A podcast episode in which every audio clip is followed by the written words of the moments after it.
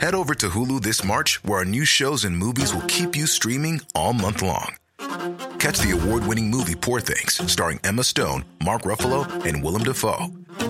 Check out the new documentary, Freaknik The Wildest Party Never Told, about the iconic Atlanta Street Party. And don't miss FX's Shogun, a reimagining of the epic tale, starring Anna Sawai. So, what are you waiting for? Go stream something new on Hulu. Heraldo Radio. La HCL se comparte, se ve y ahora también se escucha. Brenda Peña y Manuel Zamacona están listos para actualizarte los hechos relevantes con la mirada fresca que los caracteriza. Bienvenidos a Noticiero Capitalino en Heraldo Radio 98.5 FM. Comenzamos.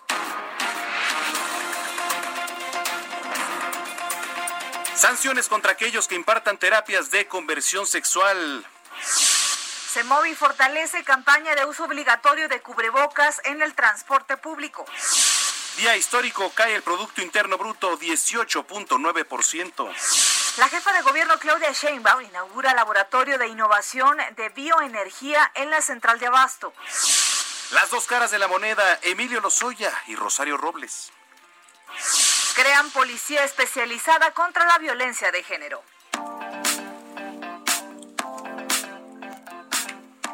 9 de la noche con un minuto, tiempo del centro de la República Mexicana. Qué gusto que nos estén acompañando una noche más aquí a través de la señal del 98.5 de FM, El Heraldo Radio. Bienvenidos, usted escucha Noticiero Capitalino, cuando hoy ya es día 30 de julio del año 2020. Querida Berenda Peña. Manuel Zamacona, ¿cómo estás amigos del Heraldo Radio 98.5? Gracias por acompañarnos. Eh, gracias a nuestros queridos Daniel Bisoño, Villafranca, Sebastián. este, a todos los que Diana, mi querida Diana, que seguramente ya van rumbo a sus casas. Sí, ¿no? y mañana algo dijo Diana Mota que estaría en Playa del Carmen.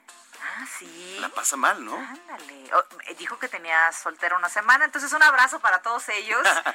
Son muy divertidos, no dejen de escucharlos, por favor. Oigan, pero tenemos mucha información, Manuel Zamacona. Efectivamente, efectivamente, así que gracias. La verdad es que hay que estar en comunicación. Ya pronto tendremos una nueva vía para todos ustedes. Pero mientras tanto, hoy y mañana lo pueden seguir haciendo a través de eh, Facebook de Twitter y de Instagram. ¿Quién soy? Son las redes ¿Quién sociales. soy? ¿Quién ¿Quién soy? Bueno, pues soy arroba Zamacona al aire. ¿Tú quién Arroba bajo Penabello. Ah, muy bien. Y también estamos en la cuenta oficial de arroba El Heraldo de México. Eh, estábamos platicando de la librería de Gandhi, oye. Oye, que va a cerrar esta librería eh, muy em, pues conocida que se encuentra en Coyoacán, Sí. sobre Miguel Ángel de Quevedo. Sobre Miguel Ángel de Quevedo. Pues es la más grande, ¿Y por qué? No, no has visto bien por qué dice va a cerrar. pues, ¿no? Vamos a platicarles aquí. Muy bien. Pues acompáñenos. Todavía traes Gatorade aquí en... Es que no saben por correr Perdón, ahorita. ya metí un gol. Me estaba, ahorita va a bajar la chica de ventas Sí, con el cheque. Perdón, eh, ya te tienes bebida rehidratante todavía aquí en el ojo. Bueno, este, comenzamos ya cuando son las nueve con tres minutos. Vamos a las calles de la Ciudad de México. Israel Lorenzana, ¿cómo estás? Muy buenas noches.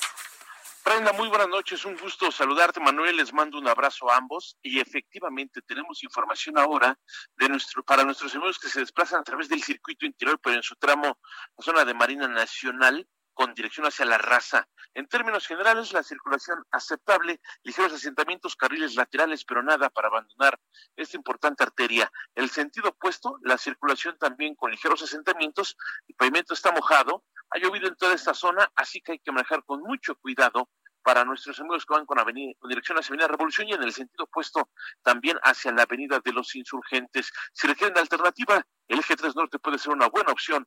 Esto con dirección hacia la calzada Vallejo. Brenda Manuel, la información que les tengo. Gracias, querido Isra. Seguiremos pendiente. Más adelante nos enlazamos nuevamente contigo. Hasta luego. Son las nueve con tres. Que por cierto, después de la lluvia, eh, nos regaló esta tarde unos paisajes preciosos. Sí, hombre. Nosotros que tenemos la oportunidad aquí en el corporativo, en la Torre Carracha, aquí en Insurgente Sur, 1271, desde donde estamos transmitiendo completamente en vivo. Eh, ¿Cómo estaba la tarde? ¿Qué tal cayó la lluvia en algunas partes también de la Ciudad de México, eh? Correcto. Bueno, eh, a ver, le platico, la, jefatu- la jefatura de gobierno hizo oficial ya las sanciones contra aquellos que impartan terapias de conversión sexual. ¿No? Así que vamos con Carlos Navarro que nos tiene más detalles sobre el tema. ¿Cómo estás, Carlos? Muy buenas noches. Buenas noches, Brenda. Manuel, les saludo con gusto a ustedes y al auditorio. Y bien, las sanciones contra aquellos que impartan terapias de conversión sexual ya son oficiales en la Ciudad de México. En la Gaceta Oficial, hoy la Jefatura de Gobierno publicó el decreto por el que se reforman y adicionan diversas disposiciones del Código Penal del Distrito Federal con relación a los delitos contra el libre desarrollo de la personalidad y la identidad sexual. Este decreto entra en vigor para mañana 30 de julio. Y es que las sanciones quedaron de la siguiente forma quien imparta o obligue a otro a recibir una terapia de inversión se le impondrán de dos a cinco años de prisión y de 50 a 100 horas de trabajo en favor de la comunidad. Este delito se perseguirá por querela. En el documento se deja claro que se entiende por terapias de conversión aquellas prácticas consistentes en sesiones psicológicas, psiquiátricas, métodos o tratamientos que tengan por objeto anular, obstaculizar, modificar o menoscabar la expresión o identidad de género. Así que se emplea eh, violencia física, moral o psicoemocional mediante tratos crueles, inhumanos o degradantes que atenten contra la dignidad humana. Así fue como la jefa dijo Ahí estamos teniendo problemas con la comunicación. Vamos a entablar contacto y, está bien. Creo que lo que mm, se anunció hoy desde la jefatura de gobierno, eh, pues era necesario. Ya decíamos estas charlatanerías de estos sitios en donde dicen que te van a, a convertir, eh, no sé, ¿no? Mira, al final de cuentas creo que las creencias son algo muy personal, es algo de cada quien. Sin embargo, yo sí creo que como país tenemos que empezar a abrirnos a aceptar cosas. Puede ser que tú no seas así, que tú no tengas esta preferencia, pero eso no te da el poder, uno, de cometer un abuso en contra de la economía de una persona, dos, de estar vendiendo algo que no existe, que no se puede, y, de verdad, qué bueno que le entró la autoridad a este tema, ¿no? Sí, una cosa son los consejos y otra cosa es la charlatanería, como lo hemos repetido. Adelante, Carlos Navarro. Sí, así fue como la jefa de gobierno, Claudia Sheinbaum, se refirió a estas prácticas. Escuchemos. Me parece que es de la Inquisición estas medidas de querer eh, cambiar la orientación sexual de una persona con terapias. Entonces, no creo que sea, eh, si no corresponde a, la, a los sistemas de salud del siglo XXI, no corresponde a las libertades a las que tiene acceso esta ciudad a los derechos, porque esta es una ciudad de derechos. Entonces, nos parece pues que son medidas que eh, no, no corresponden con una ciudad de derechos. Y bien, si la terapia de conversión se hiciera en un menor de 18 años de edad o persona que no tenga capacidad para comprender el significado del hecho, persona que no tenga el, la, la, capacidad de resistir a la conducta, la pena se aumentará en una, en una mitad y se perseguirá por oficio. Y es que recordemos que la semana pasada el Congreso de la Ciudad de México legislado sobre este tema y el dictamen fue aprobado con 49 votos a favor, 9 en contra y 5 abstenciones. Ojo con esos 9 en contra que principalmente son panistas. Venda Manuel, la información que les tengo. Pues era lo que se esperaba, ¿no? Generalmente el PAN, un partido bastante, este, pues conservador, digamos, por alguna forma, y no, no, nada más lo veíamos aquí en la ciudad, sino también a nivel federal estos pronunciamientos. Pues qué bueno, qué bueno que ya se anunció esto. Estamos en contacto, Carlos, y muchas gracias. Hasta luego. Hasta luego, ya son las nueve con ocho. La jefa de gobierno, eh, Claudia Sheinbaum, pronostica semáforo naranja para la siguiente semana aquí en la Ciudad de México. Para hablarnos acerca de este tema, recuerde que estábamos en una línea muy delgada, decía Claudia Sheinbaum que esta semana iba a ser crucial justamente para definir, pues, si seguía esta ola de contagios y de positivos en los hospitales y además eh, máxima ocupación de eh, camas en los hospitales, íbamos a regresar en los próximos días al semáforo rojo. Sin embargo, parece, parece que por ahí anda saliendo el sol. Luis Pérez tiene esta información. Brenda, Manuel, amable auditor, muy buenas noches. Pues hoy en la, al mediodía eh, la jefa del gobierno adelantó que la próxima semana pues va a ser el color naranja que va a predominar en la Ciudad de México. Más que nada esto porque pues han eh, incrementado el número de camas en hospitales. Ella eh, estableció que más o menos es un número de 16 camas al día los que están incrementándose. Pero escuchemos a la jefa de gobierno. Sí, muy probablemente se mantenga el semáforo naranja.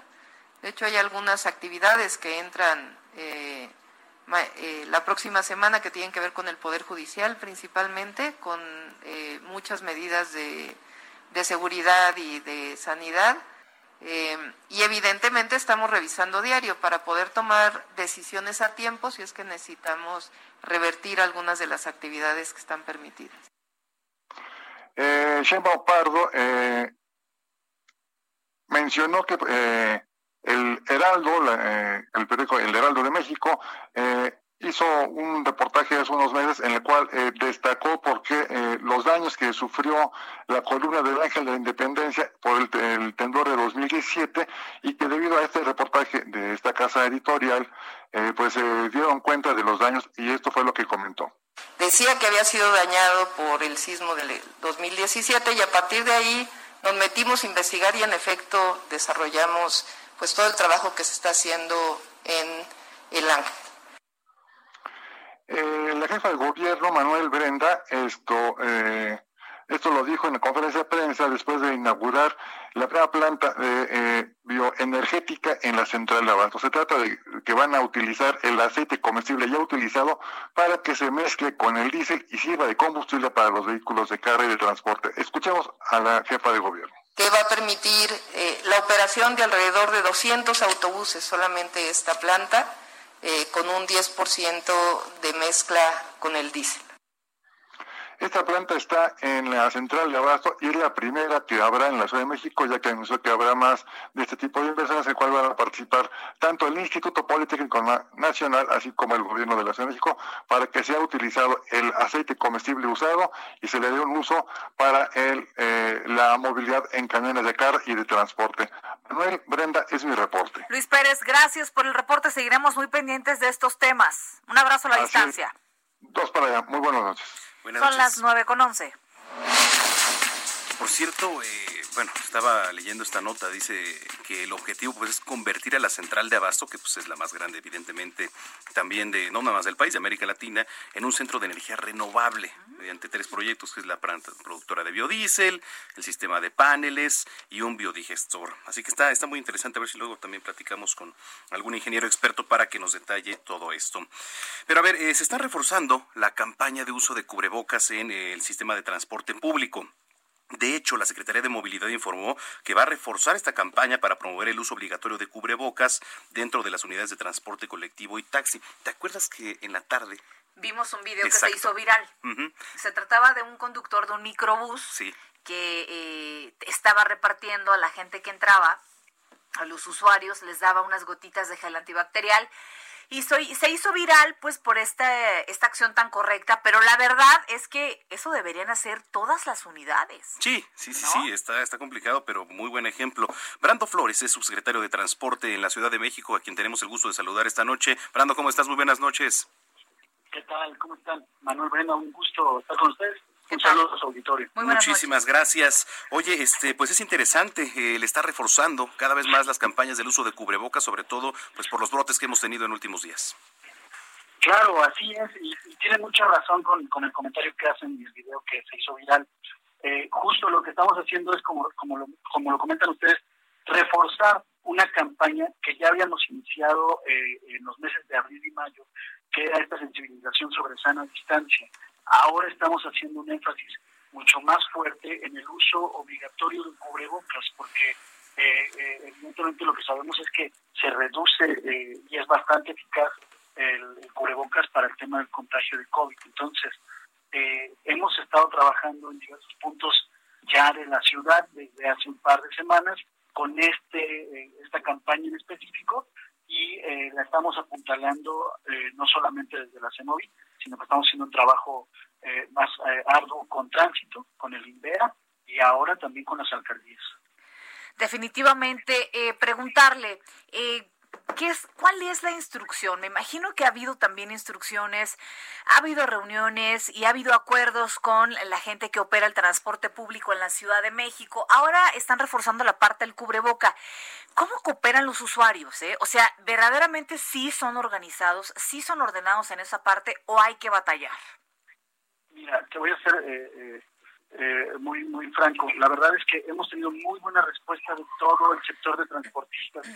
Eh, evidentemente ellos están preocupados porque son, pues los choferes son los principales, digamos, trabajadores que están expuestos. Uh -huh. Por lo tanto, lo, el llamado y la cooperación entre distintas entidades o dependencias o niveles de gobierno es justo a, a hacer una labor de convencimiento eh, con la ciudadanía. Y, y, debo decirlo, Eh, cuando hicimos, cuando iniciamos estos operativos de sensibilización de sana distancia, notamos que, había una, una participación bastante alta y solo en algunos puntos específicos es donde hemos notado que las aglomeraciones y el uso, eh, digamos, menor de cubrebocas se presenta. Por eso estamos atacando puntos estratégicos. Eh, lo que hicimos fue cruzar información de alcaldías con, eh, evidentemente, toda la información de salud sobre las colonias en donde se ha observado un nivel más alto de contagio y además se han hecho levantamientos desde participación ciudadana de eh, poco uso de cubrebocas. Ahí es donde estamos, eh, digamos, trabajando más fuerte hacia donde están eh, dirigidos los operativos y en donde estaremos llevando el mensaje con mayor fuerza. Ahora, subsecretario, hace un par de semanas tuve la oportunidad de estar por ahí este, en el Mercado Sonora haciendo un reportaje. Veía los camiones eh, que llegaban, digo, evidentemente, pues la mayoría, todas las personas con cubreboca, pero mire, codo con codo, unas con otras, atascado el, una unidad del transporte, venía el siguiente igual de atascado. No, eh, algunas medidas o qué les dicen a, a los transportistas ahí cómo se puede operar, porque por más cubreboca que traigas, si estás pegado codo con codo, a veces es muy difícil el no contagiarse si uno de los usuarios tiene COVID, ¿no?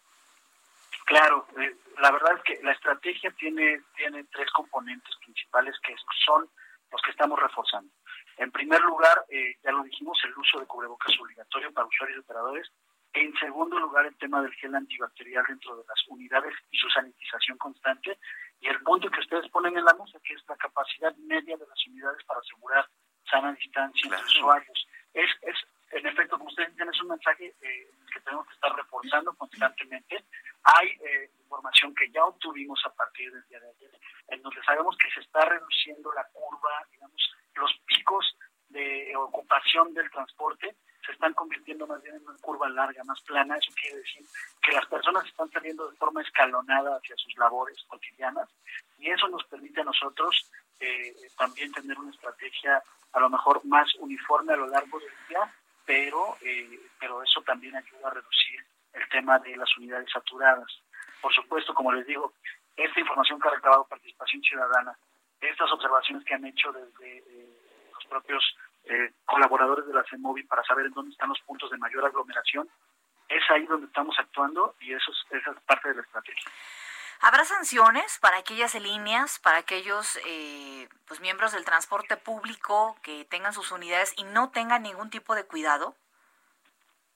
Tenemos un diálogo constante con ellos. Te digo eh, de nueva cuenta que hay mucha cooperación. Ellos están también preocupados y aún así les hemos hecho llegar, eh, digamos, pues circulares oficiales donde hablamos de, esta estrategia que ya les comenté. Hasta el momento no, porque de parte de las eh, de las eh, rutas y de los corredores hemos tenido muy buena participación. Eh, también hemos tenido muy buena participación con ellos en los centros de, transferencia, en los trans y en puntos que sabemos que históricamente son de alta concentración de personas, como el centro histórico y, por ejemplo, ustedes lo decían ahorita, la central de abastos. Entonces, hasta el momento hay muy buena participación.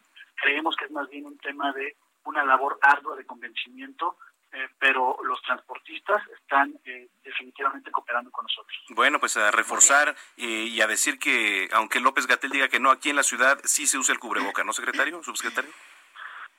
Lo que, lo que, lo que puedo decir es que eh, evidentemente nuestra jefa del gobierno señala esto de manera constante. Para nosotros es muy claro que reduce por supuesto. el, contagio y para nosotros también es muy importante que la ciudadanía eh, tome conciencia de, la importancia de estos de estas estrategias.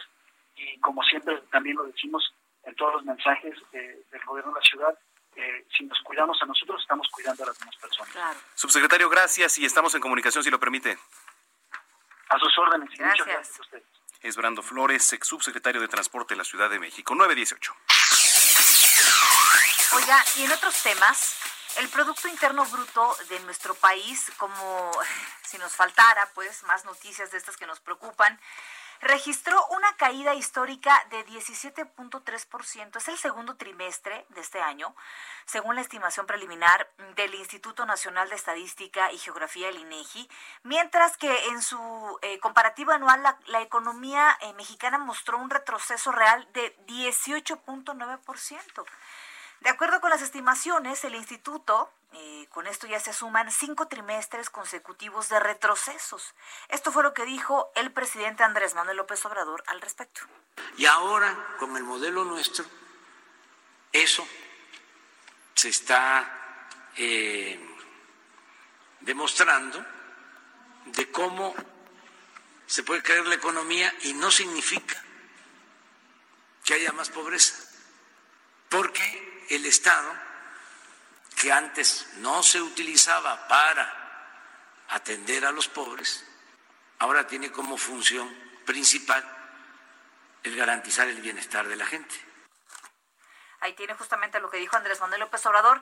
Pero eso no es todo, ya que el Banco de México anticipa una caída de entre 8.3 y 8.8% para todo este año debido a la profundidad y duración de las consecuencias de la pandemia por COVID-19. La verdad es que lejos de crecer la economía de nuestro país, ha decrecido. Andrés Manuel López Obrador dice, bueno, es que no hay más pobres. El problema es que la gente se mantiene pobre y eso es lo suficientemente malo para nuestro país. El problema es que no hay gente, es que no, no, hay empleos, por supuesto. Que claro que no, y, eso es suficientemente malo. Correcto. Y nos hemos mantenido en, la línea de verdad. Son las 9.20. Bueno, a ver, ¿qué policías conoces? La, policía, no, aquí en la Ciudad de México, la policía bancaria industrial, la policía de tránsito, ¿no? Ah. auxiliar de proximidad. A caballo. Bueno, pues ahora van a crear, o ya se creó más bien, la Policía Especializada contra la Violencia de Género. Manuel Durán tiene todos los detalles. ¿Cómo estás, Tocayo? Muy buenas noches. Hola, buenas noches, Tocayo. Eh, Brenda, eh, pues en efecto, pues para toda esa lista de, de, policías especializadas, pues hay una nueva y no solamente a nivel de la ciudad, sino a nivel local es la Policía Especializada contra la Violencia de Género, que hoy este, se puso en marcha y se llaman células de reacción violeta. Eh, son un nuevo modelo de seguridad ciudadana para combatir la violencia de género en la alcaldía Miguel Hidalgo, solo en la alcaldía Miguel Hidalgo. Ah, y esto ocurrió eh, durante la instalación de la comisión para una vida libre de violencia para las niñas y las mujeres de en esa demarcación. El alcalde Víctor Hugo Romo reportó que la policía violeta eh, atenderá los reportes de violencia contra este sector. En general, deberán intervenir ante cualquier tipo de, agresión para la integración de estas células de reacción inmediata hay 50 mujeres policías que fueron capacitadas en materia de derechos humanos y equidad de género. El nuevo modelo de seguridad inicia con cinco patrullas y una y es una en cada sector de la alcaldía. Eh, estas unidades están rotuladas con el nombre de la brigada, tripulada por al menos tres elementos de la policía auxiliar, entre ellas una mujer. Hay que recordar que las alcaldías tienen la facultad de poder contratar policía, digamos, como facultativa de, de la Secretaría de Seguridad Ciudadana Central para poder operar desde la alcaldía de manera directa. Los ciudadanos que requieran el auxilio deberán llamar a la base plata de la alcaldía, que es al 55 52 78 43 10, las 24 horas del día, los 365 días del año. Eh, esto se dio en el marco de la instalación de esta comisión para una vida libre de violencia hacia el sector en la alcaldía y de esta forma pues tenemos una policía o una división más de las policías que auxilian a cada sector, eh, Manuel eh, Tocayo.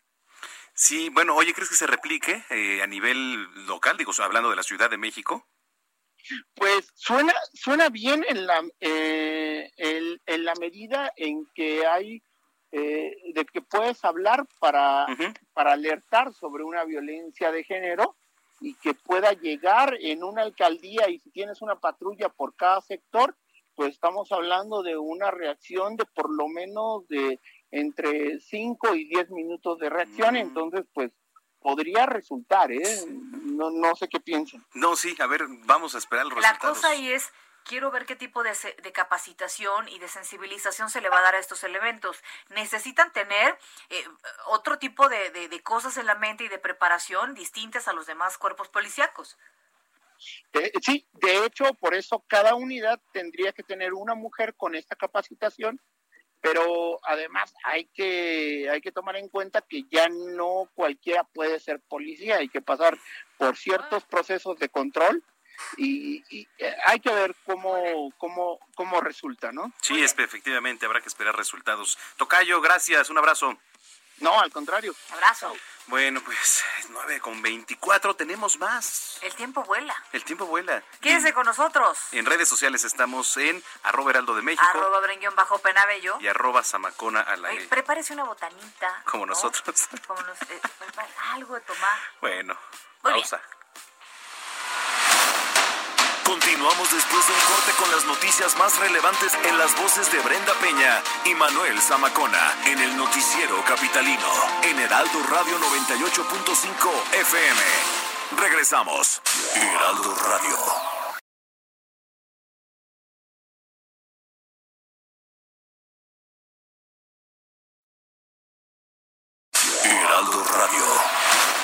Regresamos con Brenda Peña y Manuel Zamacona al noticiero capitalino en Heraldo Radio 98.5 FM. 9 de la noche con 30 minutos. Gracias por acompañarnos esta segunda media hora de información aquí en el Noticiero Capitalino, el Heraldo Radio 98.5. Y gracias a los que ya se comunican con nosotros a través de las redes sociales arroba el Heraldo de México. Arroba Zamacona al aire. Y arroba bajo penabello. Eh, gracias por sus comentarios. Por aquí, eh, Oscarín me retuitea que eh, se canceló eh, momentáneamente el partido de los Yankees, que está, digo ahí como información cultural, ¿no? Que piensan que se va a reanudar por ahí de las 10.30 pm. Pues bueno, gracias. Porque debe ser por lluvia, ¿no? Porque hay, lluvia, debe ser lluvia, claro. Gracias por la información. Ya lo estaremos platicando con el señor Roberto San Germán. Oiga, ¿qué es mejor, la educación presencial o virtual? ¿Qué dicen los especialistas? Yo creo, yo, yo soy muy a la antigua. Yo sí creo eh, que, la, la presencial, ¿no? Definitivamente. Bueno, eso vamos a hablar más adelante con Mariano Riva Palacio, así que usted está en el lugar correcto. Hay mucha información aquí en el noticiero capitalino. Así es, vamos a las calles de la Ciudad de México con Israel Lorenzán. Adelante, Isra. Brenda, muchísimas gracias. Pues ahora la información corresponde a la Avenida Central Carlos San González. Hemos hecho un recorrido esta noche a partir de la Avenida Oceanía, circuito interior, y con dirección hacia el perímetro de la Avenida 412, ya en Aragón. Esto es Alcaldía Gustavo Madero. Por un lado, hay que manejar con mucho cuidado, tenemos mojado el pavimento y esto se torna peligroso. Y por otro, bueno, pues maniobras de ascenso y descenso por parte del transporte público en las diferentes estaciones de la línea B del metro hacia la zona del Estado de México. Si requieren alternativa, hay que recomendar Gran Canal o también, aunque distante, Eduardo Molina con dirección hacia Centenario. En el sentido opuesto, la circulación fluye a buena velocidad, ligeros asentamientos a partir del río de los Remedios y con dirección hacia el distribuidor vial Eberto Castillo. Prenda Manuel, la información que les tengo. Gracias, querido Isra. Seguiremos pendientes. Un abrazo para ti y muy buenas noches. Muchísimas gracias. son las 9.32. La Comisión Metropolitana de Instituciones Públicas de Educación Media Superior, mejor conocida como el COMIPEMS, eh, dio a conocer que a través de un comunicado las nuevas fechas en las que se va a aplicar el examen para el ingreso de los jóvenes al bachillerato en la Ciudad de México y el área metropolitana, pues son las siguientes, así que ponga atención. La prueba se va a aplicar los próximos 15, 16, 22 y 23 de agosto, ¿no? Despejando así todas las dudas sobre un posible examen en línea. Si de por sí en presencial, ¿no? Hay eh, las trampas, ahora imagínense a distancia, pues es... Bueno, ¿no? pienses mal. A lo mejor hay gente que es más disciplinada a distancia, ¿no? Piensa mal y acertarás. Obviamente, no, se va a realizar tomando todas las medidas sanitarias necesarias, así que el próximo lunes 3 de agosto, o sea, este lunes ya, deberá ingresar a la página www.comipems.org.mx. Es muy importante, ¿eh? www.comipems.org.mx, por el tema de las pruebas ya para ingresar al bachillerato. Eh, y después de esto descargue su comprobante en donde vendrá detallada la ficha y el turno para realizar su examen con todas las medidas sanitarias. Son las 9 de la noche con 34 minutos. Oiga, y si usted eh, se transporta generalmente en bicicleta, como Manuel Zamacona, déjele comento que ya existe un nuevo bici estacionamiento masivo en el Rosario. Todos los detalles los tiene nuestro compañero Carlos Navarro. ¿Cómo estás, Carlos? Buenas noches, Brenda Manuel. Les saludo con gusto a ustedes y al auditorio. Bien, el visionamiento masivo del centro de transferencia modal El Rosario fue inaugurado. En este ya se podrán resguardar a diario hasta 400 bicicletas, pues es una estación muy eh, eh, concluida por parte de los usuarios del transporte público. Los secretarios Andrés Layuz y Jesús Esteba, titulares de movilidad y de obras respectivamente, en compañía del alcalde de Azcapotzalco, Vidal Llerenas, dieron por inaugurado el nuevo visitacionamiento masivo que tuvo una inversión de casi 20 millones de pesos. El alcalde de Azcapotzalco destacó los beneficios que tendrá. Escuchemos. He del Rosario, la verdad es que será un éxito, creo que apenas se abrió, ya hay, ya hay bicicletas, la cantidad de personas que vienen aquí al, al centro de transferencia de, del Rosario pues es, es enorme, entonces pues seguramente será una gran, gran opción de movilidad para la gente de Azcapotzalco.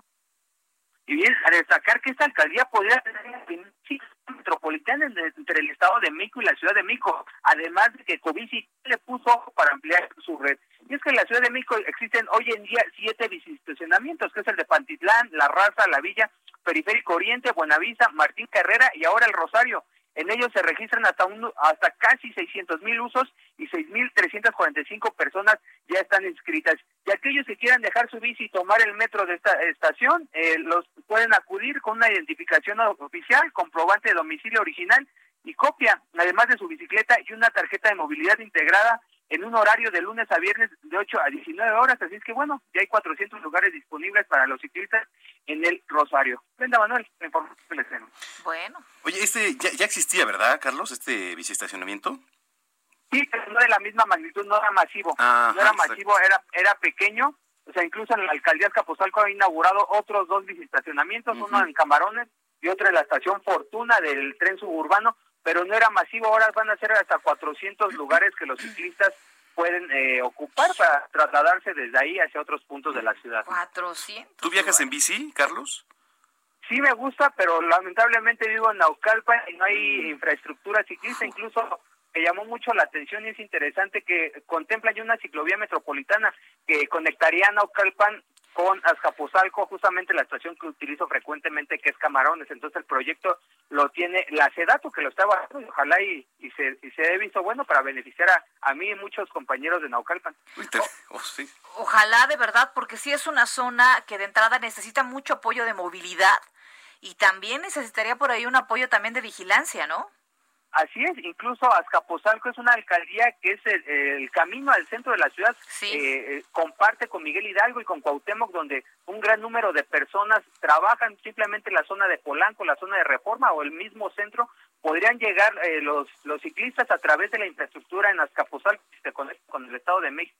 Sería mejor, bien comer el tema de seguridad, muchos transportistas aún no tienen la cultura para respetar el ciclista en el Estado de Claro. México porque no se ha fomentado esta esta cultura para respetar al ciclista y a ver cómo va avanzando esta situación. Así es, definitivamente. Gracias, Carlos, por este reporte. Seguiremos pendientes. Te mandamos un abrazo. Hasta luego, buenas noches. Muy buenas noches. Son las 9.37. Pues ya les decíamos, tarde muy bonita después de la lluvia aquí en la Ciudad de México, bien- bonitos bien paisajes, ¿no? estamos inspirados aquí en la Tú. terraza. ¿Tú no? Más o menos. Ay, llegó la paz a mí, ¿o cómo decías? No, que lo que pasa es que yo soy de La Paz, Baja California Sur, que es desierto. O sea, Sí. ahí llueve cuando vienen huracanes y tumban todo. Cuando hay una tarde lluviosa, pues es para un paseño, este... Métanse a su Instagram, arroba Brenda y un bajo bonito. Penabello. Ay, De la veras. Bueno, este, la Secretaría de Protección Civil informó que hay pronósticos de caída de ceniza del volcán Popocatépetl y las alcaldías que podrían resultar afectadas son Gustavo Amadero, Azcapotzalco, Miguel Hidalgo, Cuauhtémoc y Venustiano Carranza.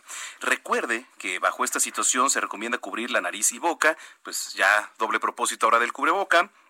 Eh, limpiar los ojos y la boca con agua pura, así como evitar lentes de contacto. Esto es importante, ¿no? Ah, Mucha sí. gente usa lentes de contacto para reducir la irritación ocular. No hay que consumir alimentos en vía pública de preferencia.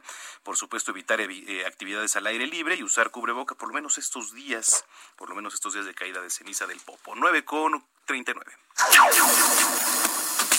Oiga, Andrés Manuel López Obrador aseguró que no solo habrá grito de independencia, sino que también será el desfile, como cada año, argumentando que se van a cuidar todos los protocolos de salud. Yo me pregunto, ¿es prioridad ahorita?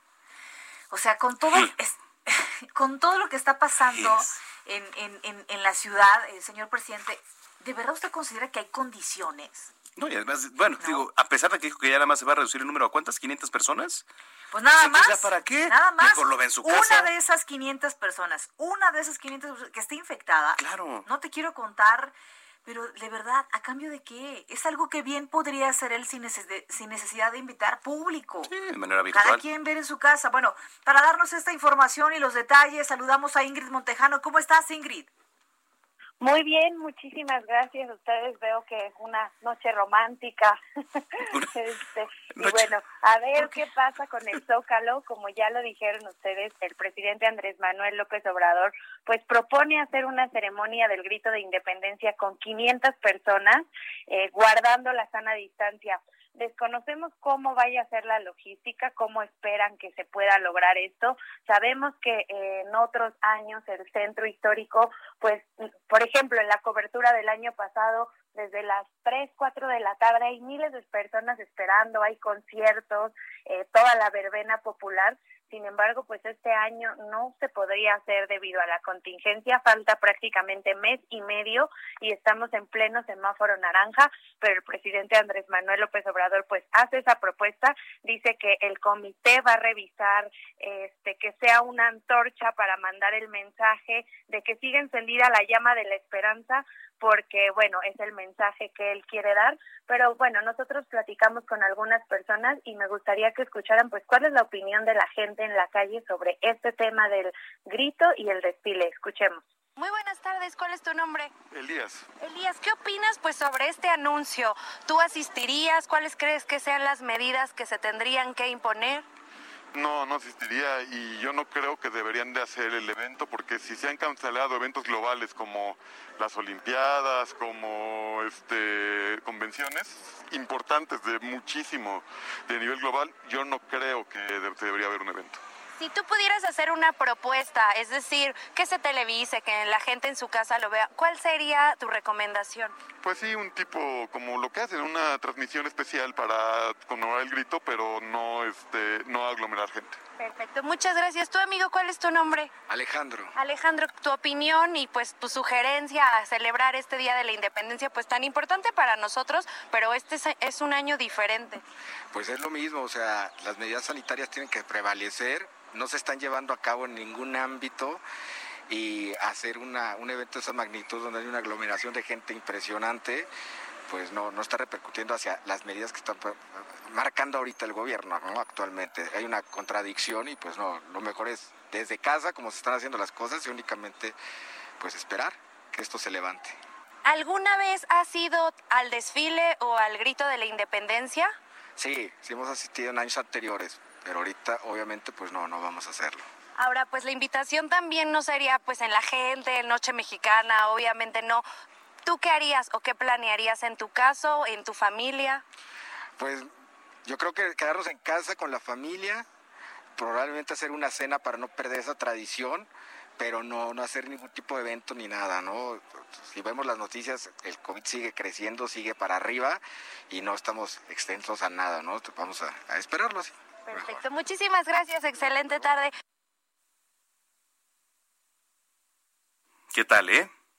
Exacto. Este año tendrá que cambiar y pues no sé, a- que vean la transmisión en el Heraldo Televisión, en radio, que den el grito en su casa eh, a distancia, pero creo que sí la opción no es convocar a tantísima gente en el centro histórico el 15 y el 16. Pero bueno, no importa qué pensemos, ya sabes, aquí deciden, no hay manera de echar para atrás una decisión del presidente. ¿no? Efectivamente, dependeremos, tienen mes y medio para planearlo. No sabemos qué se pueda eh, organizar, quizás pongan gradas con sana distancia, desconocemos cuál vaya a ser la logística del comité. Por ahí andaremos seguramente Ingrid Montejano. Claro que sí, pues ya nos tocará un año más. Eso, muy bien. Un abrazo y muy buenas noches, Ingrid. Excelente noche, gracias a ustedes. Bye bye, son las 9.43. Van a poner muñequitos de cartón, ¿no? A lo mejor así como le hacen en los estadios de, de béisbol atrás. Oye, también nosotros. como la playera de morena, ¿no? Oye, Así de... Nosotros en la cobertura Y del nosotros Heraldo, en la cobertura, pero en vez de nosotros a monitos de Qué cartón. barbaridad. Bueno, frustraron un robo. A seis departamentos detuvieron a 12 posibles ladrones. Eso de posibles, pues es una faramaya, ¿no? Eran ladrones en la colonia Moctezuma y se trataban de seis menores de edad. ¿Qué? ¿Sí? ¿Cómo crees? Y seis hombres también que fueron detenidos por policías de la Secretaría de Seguridad Ciudadana de la Ciudad de México, gracias a una llamada de emergencia cuando pretendían huir en una camioneta por las calles de Venustiano Carranza. Una vez que llegaron los elementos policíacos, notaron a varios individuos que abordaban una camioneta color blanco y a otras personas que lo señalaban insistentemente como los posibles responsables. Entonces, vas sobre las ratas. Es increíble. Menores de edad Sí, esto que es lo más ya terrible. están cometiendo eh, actos delictivos. ¿Sabes qué? Híjole. Que es un modo, modus operandi muy, este, muy frecuente, ¿no? Porque evidentemente el proceso contra los menores de edad es diferente Claro. y reinciden, reinciden, reinciden, ¿no? Pero imagínate un chico de 14, 15 Sí, años sí, con sí. un arma bajo el estrés y el, el pues la adrenalina que le puede generar un atraco. Claro, una escolta, Lo eh, no, que- no desconoce si es este menor de edad. Lo que puede suceder ahí. Y abre fuego, ¿eh? Se pueden incluso lastimar ellos mismos. Pero bueno, lamentable, de verdad. Son las 9 con 45. Haz del bienestar una constante en tu vida. Escuchas Bienestar H, con una voz autorizada para hablar de todos los temas. Ma- Mariano Riva Palacio, en el Noticiero Capitalino. Heraldo Radio 98.5. Queridísimo Mariano Rivapalacio, ¿cómo estás? Muy buenas noches. Muy buenas noches, Brenda, Manuel, amigos del Noticiero Capitalino. Espero estén muy bien esta noche lluviosa, nublada de la capital.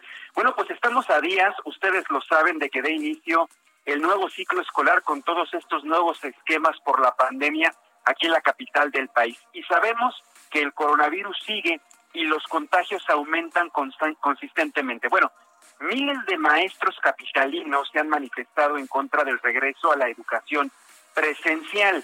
Entonces, ¿cómo se va a reforzar la dinámica de la educación virtual? Y aquí viene la gran pregunta, ¿cómo se aprende mejor? ¿En la presencialidad o en la virtualidad? Esto se los eh, comento, les platico que mañana da inicio un Congreso Internacional de Investigación en Educación Virtual aquí en México que tiene como objetivo reflexionar sobre la tecnología, la innovación, las diversas realidades, las zonas marginadas y el acceso a Internet. Y como plato fuerte en este Congreso, el futuro de la ed- educación, cómo transitar de una escuela presencial a una escuela virtual. Según la doctora Mayra Castañeda, ella es directora del Congreso y es también reconocida como una de las 100 expertas en el país y pionera en educación a través de plataformas digitales en México. El programa Aprende en Casa, ella dice, lo recuerda, ustedes también recordarán este programa gubernamental que en un principio pues fue una forma de paliar la carencia escolar por parte del gobierno federal, dice que resultó ser un rotundo fracaso. Entonces, ¿qué podemos esperar para el supuesto retorno a las aulas en agosto en la Ciudad de México? Ella dice que vivimos en un país donde el 60% de los docentes, Brenda y Manuel, es población en riesgo. Si esos maestros tienen que estar expuestos a un contagio o de plano que renuncien antes de exponer su vida. Ante esta reflexión que hace la especialista, creo importante que se deben plantear soluciones y dar capacitación a maestros comprometidos para que los estudiantes puedan seguir preparándose de forma integral ante un escenario que no esperábamos tan pronto vaya.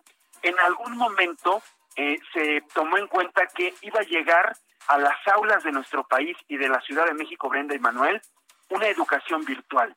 Ya en algunos colegios incluso se daba.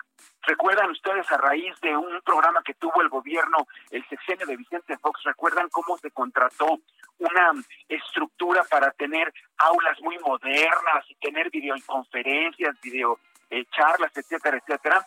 Se veía como que muy lejano que esto se incluyera a nivel, por lo menos en, en la escolaridad pública. Bueno, pues resulta que todo esto se nos adelantó, Brenda. Todo se nos adelantó. Tú también eres maestra, tú también das clases y estás aprovechando la tecnología. Ahora, los chavos, muchos ya están ansiosos por regresar al colegio de forma presencial. Pero aquí les doy un dato que me puse a investigar. Según médicos del Centro de Especialización de Estudios Psicológicos en la Infancia, muchos niños, muchos adolescentes, muchos niños expresan, fíjense, estar frustrados de estar encerrados y que anhelan volver a, ver a sus compañeros en las aulas. Pero también ahí va el contraste. No son pocos los que prefieren seguir en su casa, principalmente uno porque no se quieren separar de sus papás, porque empezaron a, digamos, a llevar una relación un poquito más este, digamos, más fuerte entre los papás, porque muchos papás se quedaron en casa con la pandemia, con el confinamiento, hacían home office y como que afianzaron lazos. Y otro sector de estos niños que todavía no quieren regresar a, las escuelas es por miedo a contagiarse. Entonces la pregunta es por eso que aprovecho su espacio, que lanza este congreso que, que, que inicia el día de mañana, ¿qué es mejor? Ya para estas alturas, la educación presencial o la educación virtual. Yo creo que es interesante las dos, siguen funcionando, tienen pros y contras, veamos qué pasa. Yo no sé qué opinan muchachos. Mira, la verdad es que en el caso, por ejemplo, de mi hija, como bien dices, yo soy maestra pero a grado profesional y es distinto y aún así hay sus bemoles. Hay quien deja apagada la cámara y deja apagado el micrófono y se sale a quién sabe dónde o se vuelve a dormir y dejan ahí como para decir presente, ¿no? Eso a nivel profesional, pero me pasaba, por ejemplo, con mi hija, que la maestra de mi hija no estaba, nunca se pudo adaptar a dar una clase virtual.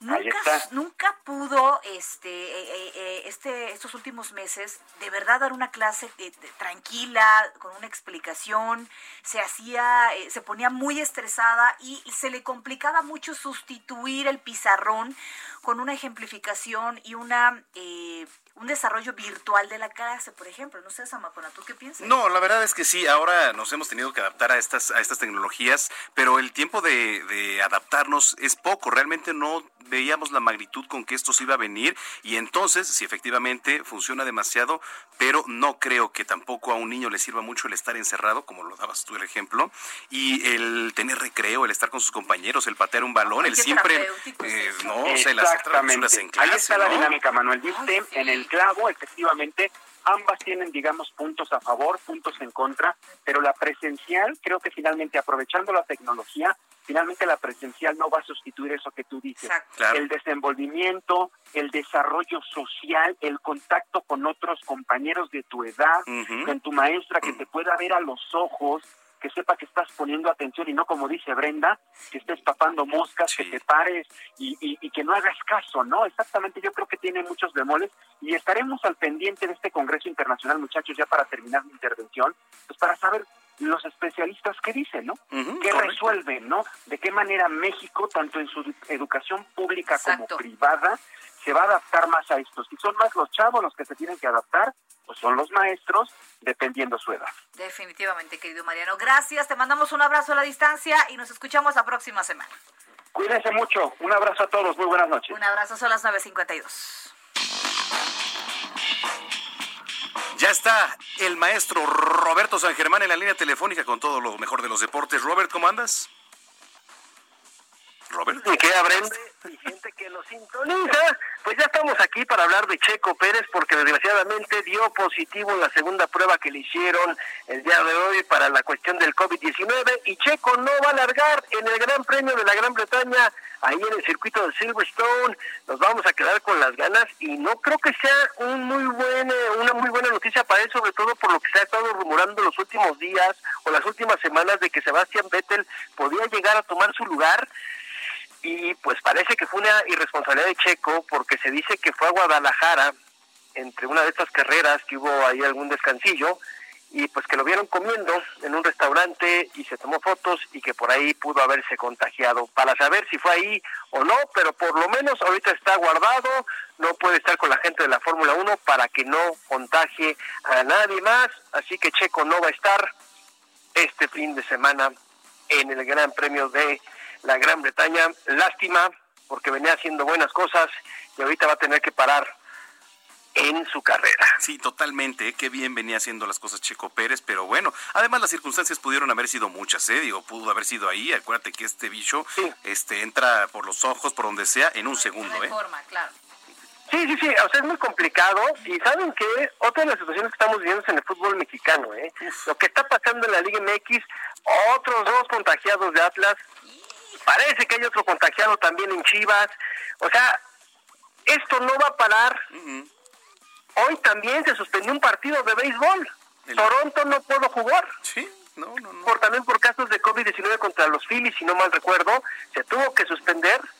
Y bueno, son las cosas que están sucediendo y lo único bueno que tenemos ahorita es lo que hizo la NBA, que agarró su burbuja y partidazo que se está jugando en estos momentos donde LeBron James está enfrentando al equipo de Kawhi Leonard los Lakers contra los Clippers y el partido va a 54 contra 52 al medio tiempo, duelazo. Y felicidades a la NBA porque ellos sí tomaron las cosas en serio, aislaron a los jugadores, los metieron en la burbuja y creo que si la NFL quiere tener temporada va a tener que hacer eso y no sé si el béisbol, mi querido Manuel, va a tener que hacer lo mismo. ¿eh? Mañana, eh, mañana no se pierda mi columna Zona de Strike, ahí en el Heraldo de México, platicamos de eso y mucho más. Gracias, Robert. Gracias. Gracias a ustedes, señores, que pasen muy buena noche y nos escuchamos mañana. Descansen. Buenas noches. Ya nos vamos. ¿Con quién nos Vámonos. vamos, querido ¿Qué es eso, querido Orlas? The, The Cure, Cure Love, Love Song. Song. Ah, Estás informado con las noticias más relevantes que acontecen en la metrópoli. No te pierdas la próxima emisión de Noticiero Capitalino con Brenda Peña y Manuel Zamacona. Heraldo Radio. Head over to Hulu this March, where our new shows and movies will keep you streaming all month long. Catch the acclaimed movie All of Us Strangers, starring Paul Mescal and Andrew Scott. Stream the new Hulu original limited series We Were the Lucky Ones with Joey King and Logan Lerman. And don't forget about Grey's Anatomy. Every Grey's episode ever is now streaming on Hulu. So, what are you waiting for? Go stream something new on Hulu.